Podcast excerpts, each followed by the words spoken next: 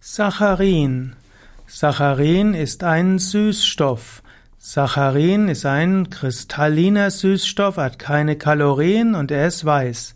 Saccharin hat die 300 bis 5-fache Süßwirkung wie der Haushaltszucker.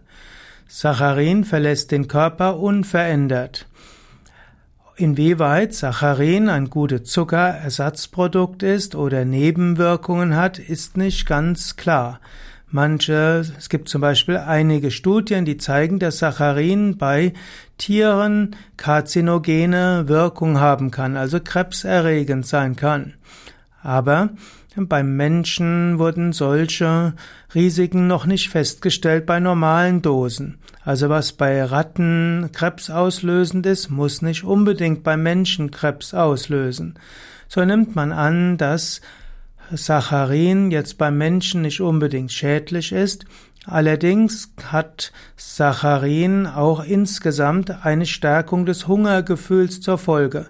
Man hat verschiedene Versuche gemacht und hat festgestellt, dass Menschen, die Süßstoffe zu sich nehmen, letztlich äh, doch, doch erhebliche, doch eher zunehmen als Menschen, die keine Süßstoffe zu sich nehmen.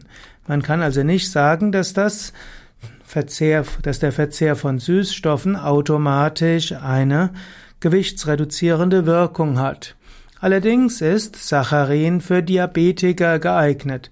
Saccharin verursacht auch keine Karies und Saccharin kann auch ergänzt werden mit anderen Süßstoffen wie Zyklamat, Taumatin oder Acesulfan um so nicht zu viele Sto Süßstoffe von einem, von einer einzigen Menge zu sich zu nehmen oder einer einzigen Art.